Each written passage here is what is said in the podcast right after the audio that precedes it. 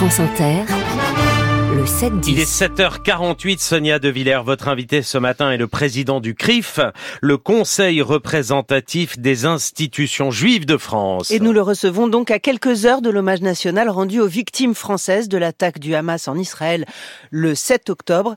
42 morts et 3 présumés otages. Bonjour, Jonathan Arfi. Bonjour.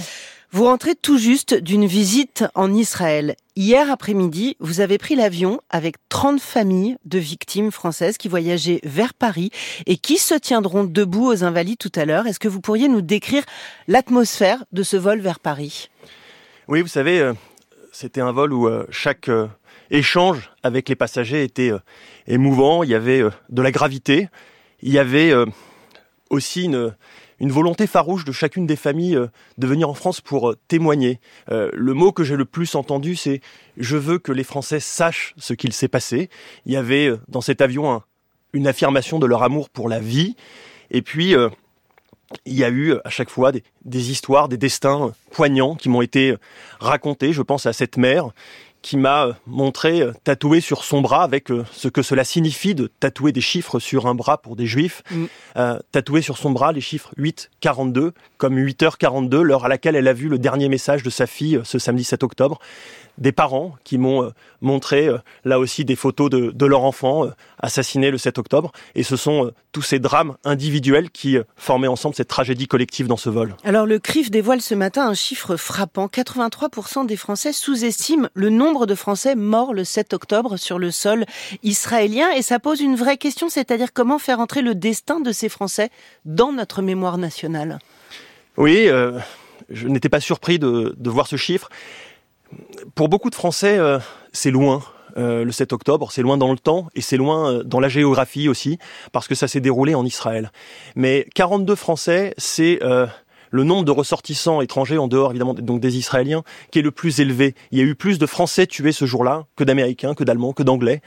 Euh, la France. Euh, C'est-à-dire de tous les pays du monde, la France est celui qui compte le plus de morts, le pays qui compte le plus de morts en Israël le 7 octobre. Oui, bien sûr. Voilà, en, dehors, de, en dehors évidemment d'Israël. Et ça dit quelque chose à la fois des liens euh, qui existent entre la société française et la société israélienne. et cette ce manque de prise de conscience pour une partie des Français du fait que c'est l'attentat le plus meurtrier contre des Français depuis l'attentat de Nice, eh bien, j'espère que l'hommage national qui sera rendu ce matin va permettre, permettre de le combler, que ça va permettre de faire rentrer ces noms, ces visages, ces destins dans notre mémoire collective. Plusieurs familles de victimes, vous le savez, Jonathan Arfi ont écrit au chef de l'État la semaine dernière pour lui demander solennellement à ce que soit interdite toute présence de la France insoumise. Malgré tout, des représentants du parti ont annoncé vouloir se rendre à l'hommage. Vous le déplorez ou vous le saluez? Je pourrais vous, répondre euh, sur le, plan euh, politique en disant que effectivement le protocole républicain prévoit que euh, ces élus ont le droit d'être présents, mais parfois la politique ça relève de l'ordre moral. Et en l'occurrence là, il y a eu des propos tenus par ces élus LFI qui ont d'une certaine manière justifié ce qui s'est passé le 7 octobre, qui rend leur présence indécente. Maintenant, je n'ai pas envie de leur servir une polémique sur un, sur un plateau parce que je sais que c'est ça qu'ils cherchaient euh, à travers leur prise de position. L'Élysée a indiqué, je le cite, il est évident que nous devons la même émotion et la même dignité aux victimes françaises des bombardements à Gaza et cet hommage leur sera rendu dans un autre temps. Est-ce une bonne chose? Vous savez qu'on rend hommage euh, aux Français qui meurent dans les guerres, toutes les guerres, pourquoi pas Il faut le faire euh, dans ce cas-là également pour euh, les quelques Français qui sont morts il y a, il y a quelques jours aussi en, en Ukraine. Euh, et c'est peut-être important de le faire. Euh, en revanche, je pense qu'il faut être vigilant sur le fait qu'il n'y a pas d'équivalence morale entre des victimes euh, collatérales, civiles, qui n'ont pas été visées délibérément, et de l'autre côté, des victimes du terrorisme. Alors bien sûr, l'humanité oblige de regarder chaque vie de la même manière, mais le sens politique, vous dire. évidemment, une vie est une vie. Une vie est une vie, bien sûr. Une vie vaut une vie. Une vie à Gaza, une vie en Israël. Bien entendu. On ne peut pas les hiérarchiser. Il n'y a pas de hiérarchie entre entre les vies, entre euh, les hommes et les femmes de, de ce monde, et heureusement.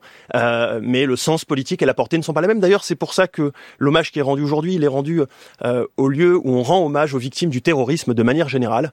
Euh, il y a un lieu dédié en France pour les victimes du terrorisme parce que le terrorisme dit quelque chose de singulier de la violence de notre monde. Emmanuel Macron et la communauté juive de France, on a parfois du mal à comprendre. D'un côté, il refuse de participer à la marche républicaine contre l'antisémitisme. De l'autre, il fait allumer les premières bougies de Hanouka par le grand rabbin dans l'enceinte même de l'Élysée. Il y a de quoi se perdre. Oh, vous savez, la relation euh, euh, des, des, Juifs avec euh, les présidents de la République, c'est toujours une relation complexe. Et c'est normal parce que c'est à l'image de, de, la relation entre les présidents de la République et les Français en général. Ça n'est pas simple. sur la séquence, je le dis, j'avais regretté qu'ils ne puissent pas, qu'ils choisissent de ne pas participer à la marche au 12 novembre, qui était un moment important parce que je crois que c'était un moment d'unité nationale contre l'antisémitisme et au fond de réaffirmation de nos valeurs républicaines.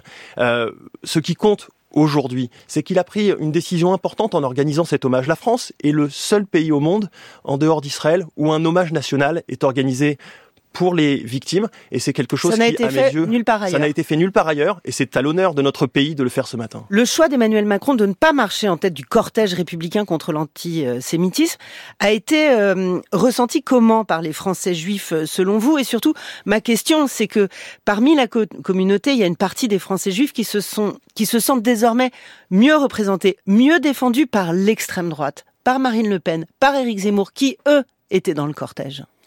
D'abord, euh, ce jour-là, dans le cortège, il y avait euh, l'ensemble euh, des acteurs politiques, mis à part LFI, on le sait, et je ne veux pas réduire cette marche à la présence de l'extrême droite, mmh. loin de là. ce, qui est, ce qui est en revanche important, c'est que pour les Français juifs, ça a été un moment de respiration. Ça a été un moment où on a vu que nous n'étions pas seuls et que la crainte, l'inquiétude profonde qui nous animait sur euh, l'antisémitisme, eh bien, elle était partagée par de nombreux Français. C'est ça qui compte. Sur la question de, de l'extrême droite euh, que, vous, que vous me posiez, vous savez, euh, dans la vie, comme en politique, il y a parfois de faux amis. Et euh, euh, je suis très vigilant sur la manière dont la question de la lutte contre l'antisémitisme peut être instrumentalisée ou récupérée. Que euh, le Rassemblement national dénonce l'antisémitisme venu du monde islamiste, c'est important, d'une manière c'est louable, mais ce qui m'importerait plus, c'est qu'il soit capable de dénoncer aussi l'antisémitisme qui vient parfois de son propre camp, celui qui s'est niché aussi dans son histoire, parce qu'on le sait aujourd'hui, il y a des préjugés antisémites plus élevés euh, chez les Français sympathisants de l'extrême droite, chez les Français sympathisants de l'extrême gauche et chez ceux qui s'identifient comme musulmans. J'invite euh, le Rassemblement national à regarder euh, aussi, à balayer aussi devant sa porte. Vous rentrez d'Israël, je viens de le dire, Jonathan Arfi, vous avez notamment rencontré le président israélien Isaac Herzog. Qu'aviez-vous à lui dire?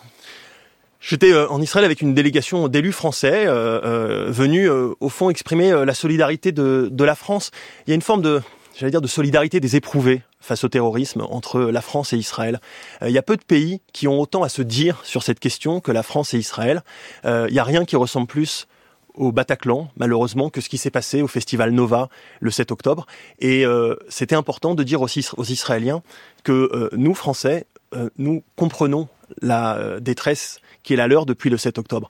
Et c'est d'abord ça euh, qui convient de dire. Vous savez, les Israéliens, dans leur tête, ils sont euh, encore le 7, le 8, le 9, le 10 octobre, pas beaucoup plus loin, parce que la, la douleur est à, est à vif, parce qu'il y a encore des otages, parce que euh, il y a une, encore des, des, centaines de milliers de personnes déplacées qui vivent, qui vivent dans des hôtels depuis le 7 octobre. La riposte entre aujourd'hui dans son cinquième mois, elle totalise 27 000 morts, dont 10 000 enfants, selon les chiffres communiqués par le Hamas.